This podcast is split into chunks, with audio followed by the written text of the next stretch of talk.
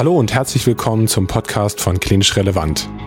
Mein Name ist Kai Grun und ich bin der Gastgeber von diesem Podcast. Klinisch Relevant versteht sich als Fortbildungsplattform für medizinische Fachberufe und unser Anliegen ist es auch, für ein besseres interdisziplinäres Arbeiten in der Medizin zu sorgen. Heute hörst du deshalb einen Beitrag aus dem Bereich der Pflegewissenschaft, wobei der Beitrag eigentlich für alle noch einmal interessant sein sollte, die im Bereich Medizin arbeiten.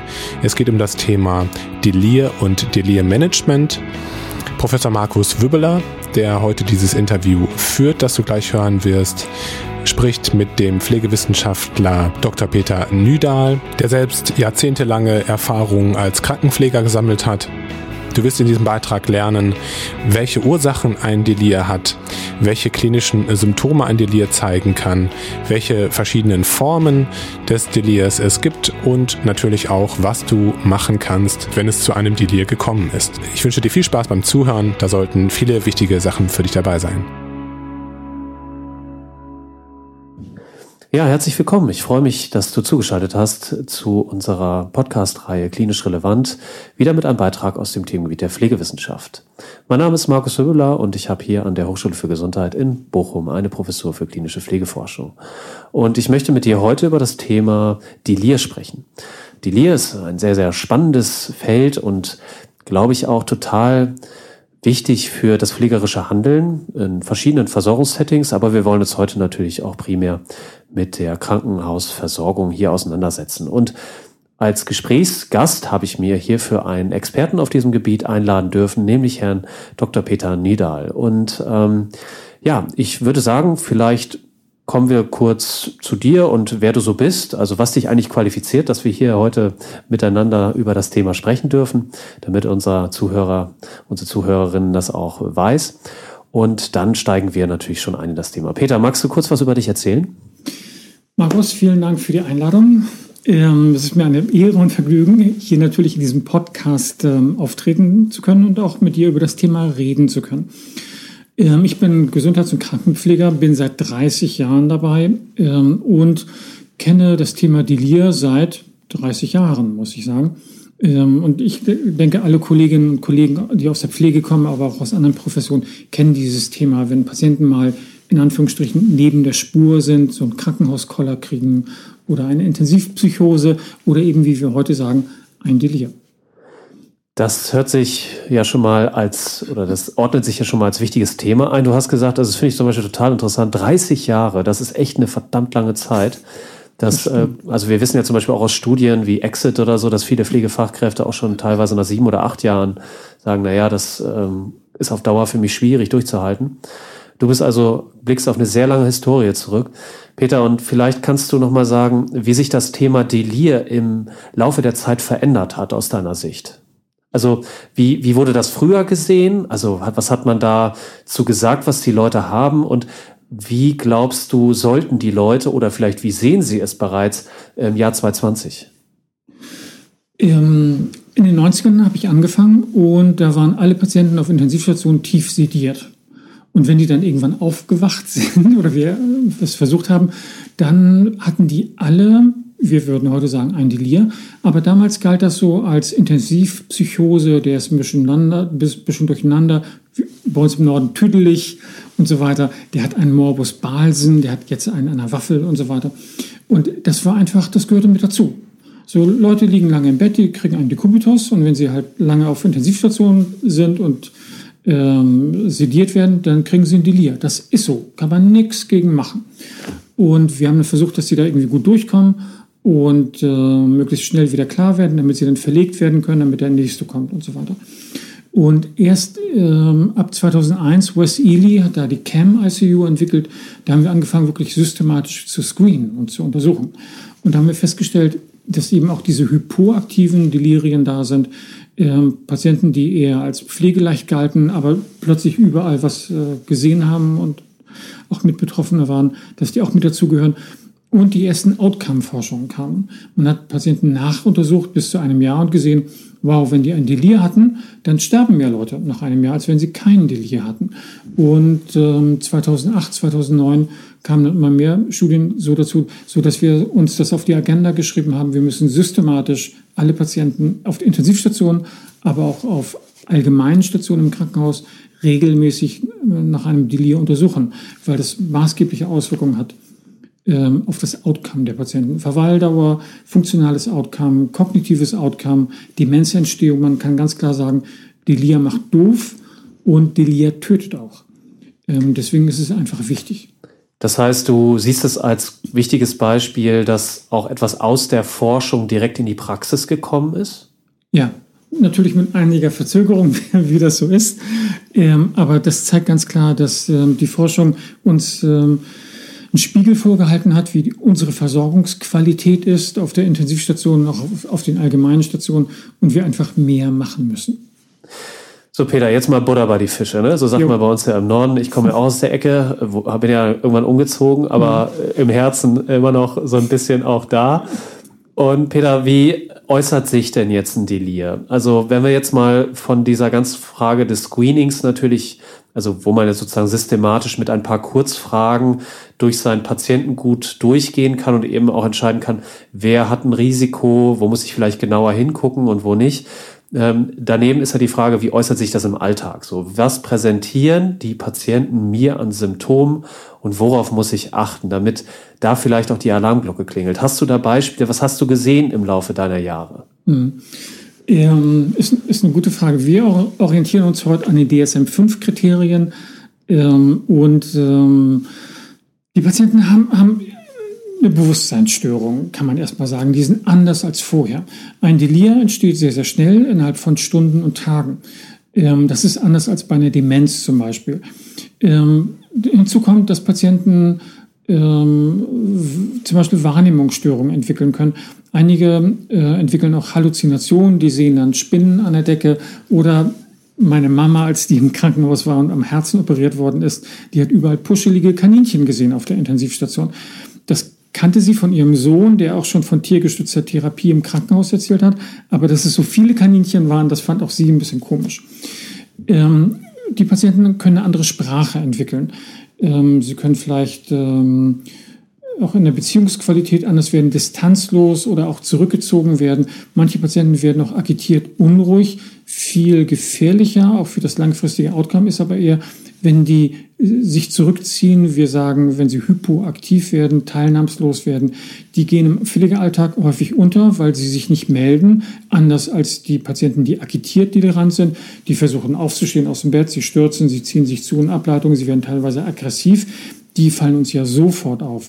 Aber viel ähm, schwieriger sind die Patienten, die eben hypoaktiv tolerant werden, ähm, die dann auch Aufmerksamkeitsstörungen zeigen. Und das ist auch ein maßgebliches Kriterium. Die Patienten können sich nicht konzentrieren, bleiben nicht bei der Sache, schweifen entweder schnell ab oder schlafen immer wieder ein. Und ein klassischer Test äh, zur Überprüfung der Aufmerksamkeit ist zum Beispiel Patienten zu bitten, die Wochentage rückwärts aufzusagen oder im Intensivbereich der Ananasbaum, man sagt den zehn Buchstaben, buchstabiert Ananasbaum oder Casablanca. Und jedes Mal, wenn ich den Buchstaben A sage, sollen sie dann die Hand drücken oder mit dem Kopf nicken. Das können dann eben auch beatmete Patienten und Patientinnen. Ähm, und ähm, Patienten im Delir zeigen hier Aufmerksamkeitsstörungen. Sie zeigen mehrere Fehler bei dem Ananasbaum oder bei äh, Wochentage Rückwärtsaufsagen ähm, oder auch sehr beliebt von 100 in 7er Schritten fünfmal rückwärts zählen. Da scheitern auch viele Kollegen. Oh ja, das äh, kann ich mir vorstellen. Das wäre jetzt für mich auch eine Herausforderung, auf jeden Fall. okay, ähm, Peter, ich weiß noch damals, als ich mich darüber mal unterhalten habe mit einem ärztlichen Kollegen, Ne, da waren dann auch noch so ein paar Vorurteile über die Ursachen eines Delirs. Ne? Und der hat da zum Beispiel gesagt, ja, das sind ja alles Säufer. Also das sagt man natürlich so nicht, aber ne, das ist jetzt so eine sehr provokante, aber so war es halt. Er hat gesagt, das sind ja. alles Säufer. Äh, das stimmt natürlich nicht, wie wir jetzt heute wissen. Kannst du ein bisschen was zu den Ursachen sagen? Mhm. Also ein Delir ist sehr, sehr vielfältig. Wir sprechen davon, dass Patienten prädisponierende Faktoren mitbringen. Das kann sein das hohe Alter zum Beispiel. Wir wissen so, ab 60, 65 nimmt die Delirhäufigkeit zu, aber äh, man muss hier einschränkend sagen, dass auch im Kinderbereich Delirien sehr, sehr häufig sind. Also im Intensivbereich, im pädiatrischen Intensivbereich ab ein halbes Jahr bis 18 Jahre beträgt die Delirhäufigkeit bis zu 80 Prozent. Das heißt, vier von fünf Kindern auf Intensivstationen können so ein Delir haben. Das ist eine hohe Rate.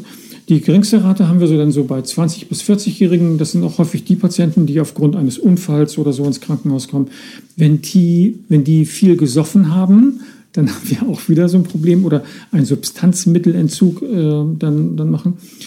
Ähm, aber auch so Gefäßerkrankungen wie Diabetes und so weiter, Hypertonus, die können auch zu einem erhöhten Risiko für ein Delir führen. Männer neigen eher dazu als Frauen, wobei es keine Hypothese gibt, die, das jetzt erklären würde. Aber statistisch ist es bei rausgekommen. So, und wenn diese Patienten ins Krankenhaus kommen und dann jetzt noch irgendwie ein Faktor mit dazu kommt, wie eine schwere Erkrankung, eine Entzündung, eine Sepsis zum Beispiel, oder eine schwere Lungenentzündung, eine Elektrolytentgleisung, und Umgebungsfaktoren wie äh, keine Fenster, äh, ständig Lärm, Licht und so weiter, keine Rückzugsmöglichkeiten, Schlafstörung, dann dekompensiert irgendwann das Gehirn, muss man sagen.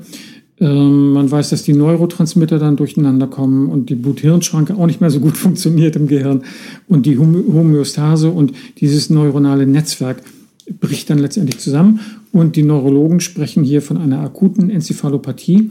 Ähm, andere von einem Delir. Das heißt, es ist ein, ein Organausfall des Gehirns letztendlich.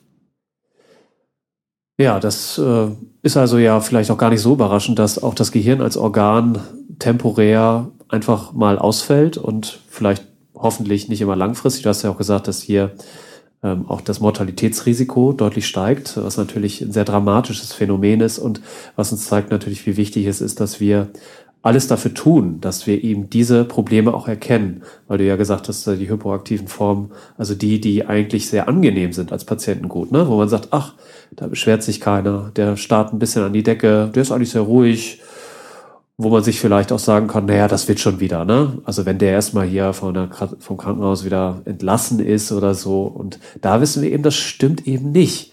Wir müssen alles dafür tun, mhm. dass dass diese Patienten die Maßnahmen bekommen, die sie brauchen, damit sie später vielleicht nicht in die stationäre Pflege oder so etwas müssen, weil sie beispielsweise zu Hause nicht mehr klarkommen. Was ja auch interessant war, fand ich jetzt auch in dem Aspekt, dass auch Jüngere davon betroffen sein können. Aber natürlich die meisten sind in der Gruppe der Älteren natürlich auch zu finden. Und Menschen mit einer dementiellen ähm, Entwicklung haben ja sozusagen auch ein sehr, sehr hohes Risiko, hier von einer deliranten, von einem deliranten Zustand eben betroffen zu sein, wenn es ins Krankenhaus geht. Ja, super.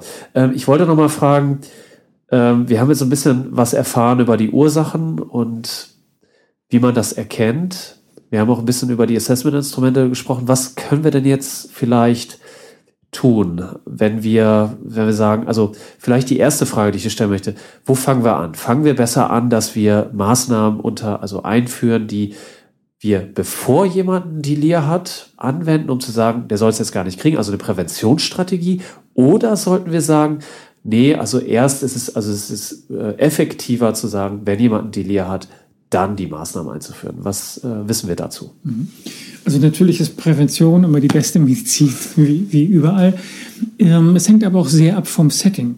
Wenn Patienten geplant ins Krankenhaus kommen, also zu einer geplanten Operation, kann man präventiv viel machen und dann auch Patienten zum Beispiel ähm, informieren über das Risiko eines Delirs. Man kann mit ihnen präoperativ äh, üben, also die postoperative Situation üben.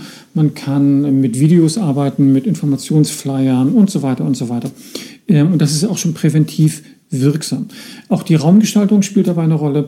Ähm, man weiß, dass fensterlose Räume die Delirhäufigkeit ganz klar erhöhen. Das heißt, wenn man ordentliche Fenster einbaut, schwuppdiwupp, dann funktioniert das schon besser. Ähm, man kann auch mit Besuchsregelungen arbeiten, erweiterte Besuchszeiten. Wir wissen aus dem demenzsensiblen Krankenhaus, wenn man zum Beispiel Demenzbegleiterinnen und Begleiter mit einführt, die die Patienten präoperativ schon kennenlernen, dann ist die, die Häufigkeit bei Demenzerkrankten postoperativ deutlich geringer. Also wenn man, wenn die Demenzbegleiterinnen einen quasi in, den, in die Schleuse bringen, dort kriegt man die Narkose und die Demenzbegleiter äh, begrüßen einen im Aufwachraum und begleiten einen dann weiter dann ist die, dieses Risiko für eine Delir zu entwickeln deutlich geringer. In Bereichen, wo Patienten ungeplant kommen, das heißt in Notaufnahmen zum Beispiel, ähm, auf medizinischen äh, Stationen nach Herzinfarkten oder auf Stroke-Units nach einem Schlaganfall, da kann man nicht so gut präventiv arbeiten, weil die eben plötzlich kommen und dort die Delirien in der Regel auch am ersten und zweiten Tag entstehen. Dort ist dann eher der Schwerpunkt der Therapie. Hand aufs Herz, letztendlich unterscheiden sich Therapie und Prävention in dem Delirmanagement gar nicht so sehr. Also ähm, es geht eigentlich Hand in Hand und die effektivsten Maßnahmen, die wir durchführen können, sind sogenannte Maßnahmenbündel, die ähm, eine Liste von, von Maßnahmen beinhalten, wie die wiederholte verbale Reorientierung. Dass ich immer wieder sage, ich fantasiere jetzt, Herr Meier, Sie sind hier im Krankenhaus, Sie sind operiert worden oder Sie hatten einen Schlaganfall oder einen Herzinfarkt oder was auch immer. Sie sind hier im Krankenhaus. Ähm, ich bin Pfleger Peter, ich betreue Sie heute Nachmittag. Ihre Familie weiß Bescheid. Und ähm, solche Informationen, wir haben jetzt das und das Datum, die und die Uhrzeit. Ausreichend Essen und Trinken ist ganz wichtig, ausreichend Flüssigkeit. Ähm, die Mobilisierung der Patienten, also langes auf dem Rücken liegen und an die Decke starren, eine weiße Decke am besten, das tut keinem gut und dann wird man wahrscheinlich zwangsläufig irgendwann Mäuse sehen.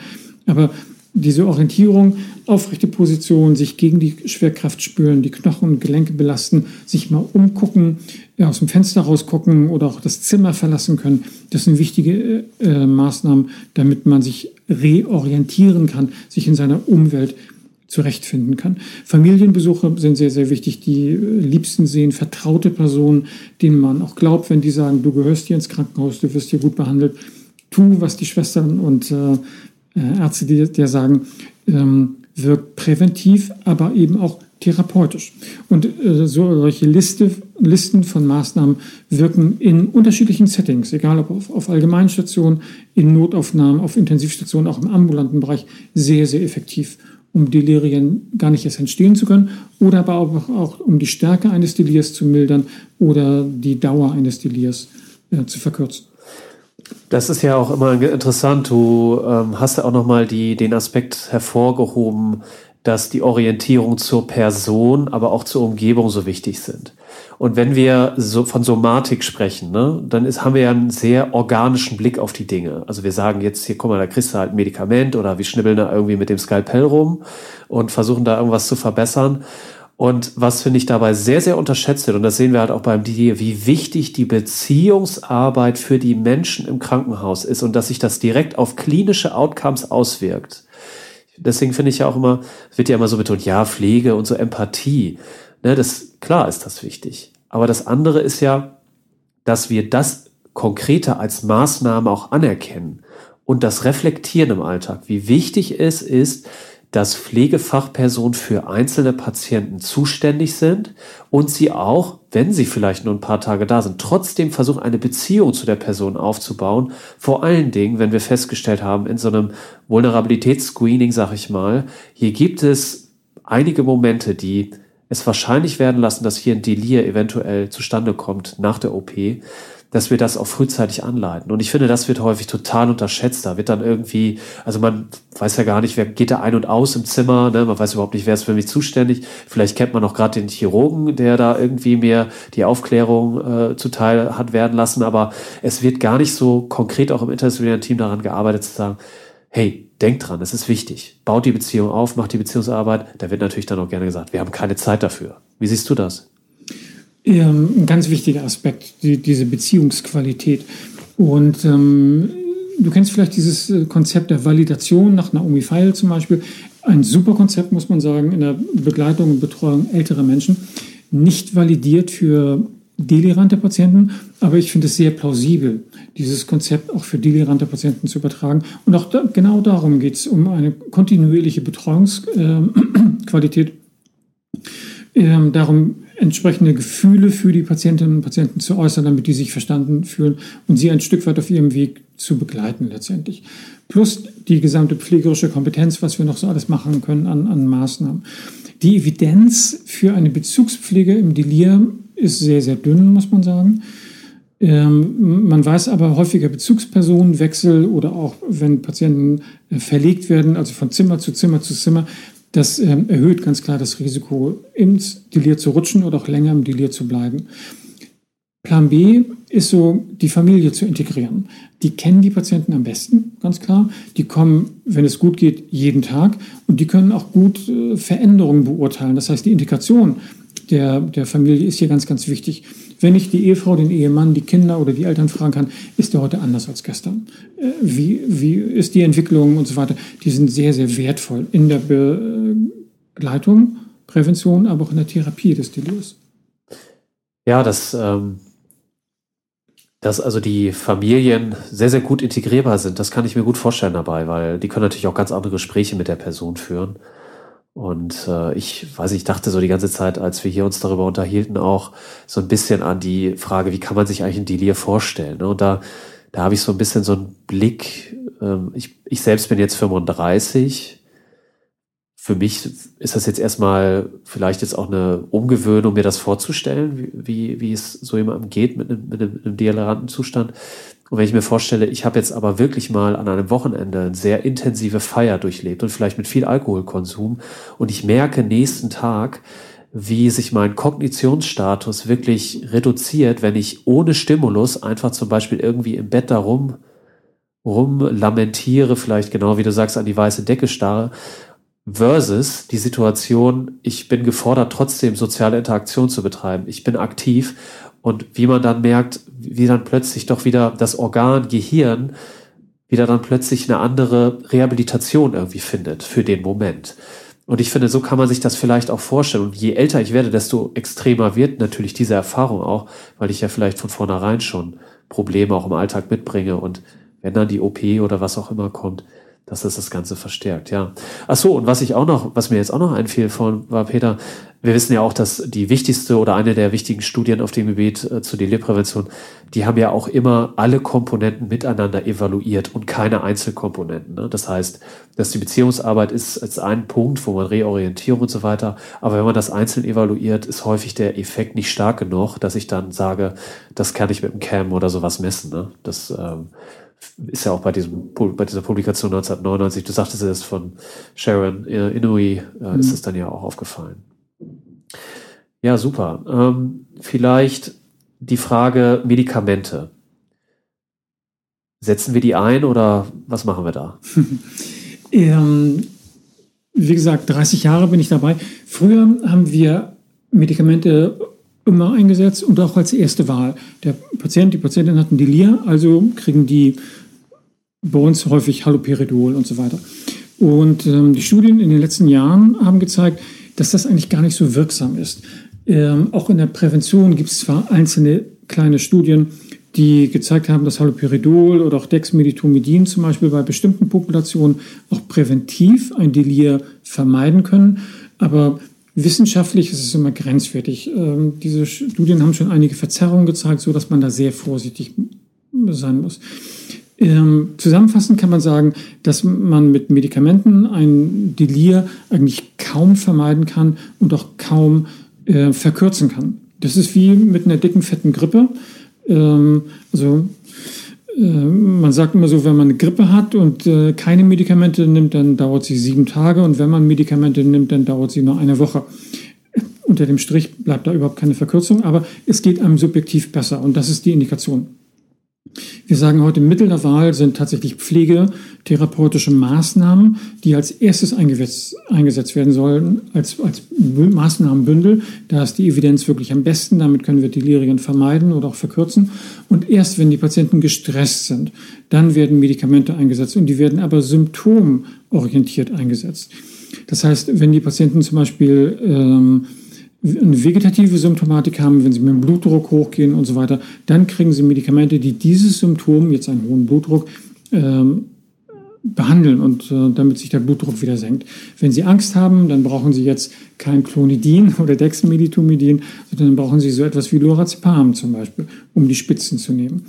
Ähm, und nur wenn Sie produktiv ähm, delirant sind, wenn Sie also Halluzinationen entwickeln, vor denen Sie auch Angst haben, dann ist so etwas wie ähm, Haloperidol indiziert unter Berücksichtigung der ganzen Nebenwirkungen. Ich hatte letztens einen Patienten, den fand ich super interessant, äh, beatmet, äh, tracheotomiert und äh, der wirkte relativ ruhig. Seine Eltern waren da, er hat mit Buchstabentafel kommuniziert und den habe ich gefragt, Angst, Schmerzen, pipapo, war alles gut. Hast du Halluzinationen? Und dann hat er das ganz klar bejaht. Und dann sind wir über die Buchstabentafel darauf gekommen, dass er überall im Raum Pokémons gesehen hat Der ganze, das ganze Zimmer war für ihn voll mit Pokémons. Das war für ihn so Kopfkino, das hat er auch so buchstabiert. Und der hatte ein Delir, der hatte Halluzinationen, aber keinen Stress. Und der brauchte nicht Haloperidol. Wir haben dann geguckt, warum hat er ein Delir und haben dann die Ursachen überprüft und der hat erhöhte Entzündungsparameter. Danach habe ich dann also Blutkulturen abgenommen und äh, wir haben einen sogenannten Plastikwechsel gemacht. Er hat einen neuen zentralen Venenweg bekommen, Dauerkatheter ausgewechselt, Kanüle, Trachealkanüle ausgewechselt, Antibiose gegeben und ähm, abends ist, ist sein Fieber runtergegangen. Am nächsten Tag war auch sein Delir weg damit auch die Pokémons. Das fand er schade. Ähm, das heißt, so läuft heute eine effektive ähm, Delirbehandlung. Aber wenn jemand Halluzination hat und keinen Stress, brauchen sie eigentlich auch keine Medikamente. Eine gute Pflege, Ursachenforschung, ja, aber dann sind wir eigentlich auch schon durch. Das heißt, die Medikamente sind nie unsere erste Wahl, sondern wenn überhaupt nur eine symptomatische Behandlung, wenn es irgendwie nicht mehr anders geht und immer in dem Bewusstsein, dass ich die eigentliche Ursache dadurch nicht behandle, sondern jetzt eben halt nur die Situation kontrollieren kann, indem ich Medikamente einsetze, die zum Beispiel die Angstzustände etwas reduzieren oder auch die Symptomatik allgemein. Aber die erste Wahl ist eine pflegetherapeutische Maßnahme, sagst du. Ganz genau. Okay. Ähm, Peter, du hast ja, also wir haben ja vorhin auch nochmal ähm, so einen ersten Teil auch dieser Fort- und Weiterbildung äh, aufgezeichnet, die wir den Hörern auch zukünftig zur Verfügung stellen wollen. Wir haben jetzt auch ein bisschen darüber geredet, welche Maßnahmen da so alle dranhängen. Und das sind ja ziemlich viele. Und gleichzeitig haben wir ja das Problem in der Krankenhausversorgung, dass die Veränderungsprozesse manchmal nicht so einfach sind. Ne? Also die Hierarchien sind da. Man muss gucken, dass man viele Leute mitnimmt an einen Tisch, dass man, dass man das richtig anspricht, dass man vielleicht auch mal die ökonomische Perspektive berücksichtigt, ne? dass man da irgendwie versucht zu erläutern, es kostet vielleicht auch mal was, aber es bringt vielleicht auf der anderen Seite auch einen Vorteil, weil wir irgendwo wieder was einsparen können. All das sind komplizierte Prozesse, die, die uns auch schnell überfordern, ne? weil man, weil man vielleicht auch davon profitieren kann, mit Leuten sich zu unterhalten darüber, die mehr Erfahrung da haben. Wie, wie siehst du das? Also wenn man sowas implementiert, muss man da einen langen Atem mitbringen, so eine Delirpräventionsstrategie oder Delirmanagement? Oder ist das eher kurzfristig möglich? Und kannst du uns vielleicht ein bisschen noch was dazu sagen, was du eigentlich vorhast, wenn du den Leuten so ein Modul anbietest, was, ähm, und das darf ich als kleinen Kommentar noch mit beischieben, wir demnächst auch launchen werden. Also ihr könnt dann auch mit Peter sozusagen direkt auch sprechen äh, und euch beraten lassen, nebst der, äh, nebst, nebst den Materialien, die ihr auch zur Verfügung gestellt bekommt. Also kannst du dazu noch kurz was sagen? Wir wissen heute, ähm, dass Delir ein heißes Thema ist, deswegen machen wir auch den Podcast. Und äh, fast alle sind an diesem Thema interessiert. Pflegende, aber auch Medizinerinnen, Mediziner, ähm, Therapeutinnen, Therapeuten, Manager sowieso und auch die Öffentlichkeit. Also die ist sehr, sehr präsent, kann man sagen. Ähm, und es gibt ganz viele Werkzeuge, um Delir-Management anzugehen, um es zu implementieren, um es äh, nachhaltig äh, zu verankern, aber auch zu überprüfen. Das heißt, äh, zu gucken, wie gut ist jetzt mein Projekt und so weiter. Und mit dem ähm, E-Learning-Modul zum Beispiel möchte ich wichtige Instrumente vermitteln, damit alle Hörerinnen und Hörer letztendlich eine Form des Delir-Managements für ihren eigenen Bereich entwickeln können ähm, und auch mit ihren Kolleginnen und Kollegen zusammen implementieren können und auch den Erfolg dieser Implementierung überprüfen können. Sehr schön, ja. Und ich kann mir auch vorstellen, dass man da auch ein bisschen Beistand braucht. Ne? Also das ist immer nicht, nicht verkehrt, wenn man auch jemanden hat, der das seit, du hast gesagt, 30 Jahre, das ist eine lange Zeit. Du hast wahrscheinlich auch viele Zeiten mal durchgemacht, wo es nicht so super lief, ne, wo man viele Türen erstmal irgendwie aufkriegen musste ja. und wo man vielleicht auch Kritik oder so etwas hatte. Und da ist es immer wahrscheinlich gut, wenn man einen Ansprechpartner hat, der da so ein bisschen auch durch die verschiedenen Phasen hilft. Ja, super, Peter. Ich bedanke mich recht herzlich für deinen Beitrag. Total spannendes Thema, sehr, sehr wichtig. Äh, gerade für die Pflege ein Bereich, wo wir auch die Arbeitsweise interprofessionell miteinander und auch die Betonung, wie wichtig Pflegemaßnahmen auch in der Behandlung sind. Das finde ich ist aus meiner Sicht, und das hast du ja auch gesagt, nicht auszuklammern. Ne? Pflege ist Teil der Behandlung, der Therapie, ganz natürlich. Und wir müssen das auch so artikulieren. Das wurde in der Vergangenheit häufig nicht, so, nicht so deutlich getan. Und wenn wir uns mit dem Thema Delir beschäftigen, da sehen wir das wirklich wie im Brennglas, sage ich mal, wie wichtig das ist. Mhm. Und äh, ja, herzlichen Dank nochmal, Peter. Ich hoffe, ihr konntet was lernen heute bei unserem Podcast. Und wie gesagt, bleibt bei uns dran. Wir werden euch über, darüber informieren, wenn die Module zur Verfügung stehen, wenn ihr mit Peter direkt sprechen könnt und nebst den natürlich auch noch zusätzlichen Materialien, die ihr dann zur Verfügung gestellt bekommt. Also habt eine gute Zeit, bleibt gesund und bis bald. Vielen Dank.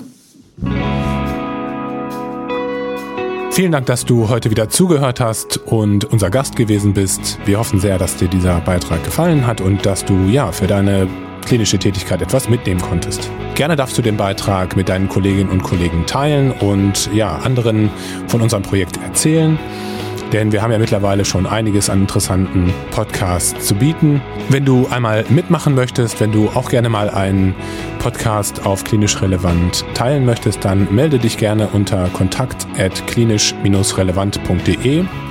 Und gleiches gilt, wenn du uns einmal kontaktieren möchtest, wenn du Anregungen oder konstruktive Kritik geben möchtest. Rund um das Thema klinisch relevant und medizinische Fortbildung findest du auch Informationen auf unseren Social-Media-Kanälen, auf YouTube, auf LinkedIn, auf Instagram und auf Facebook. Du kannst dich auch da gerne einmal umschauen. Und ansonsten hoffe ich, dass du gesund bist und bleibst und beim nächsten Mal wieder einschaltest. Mach's gut, bis zum nächsten Mal. Ciao.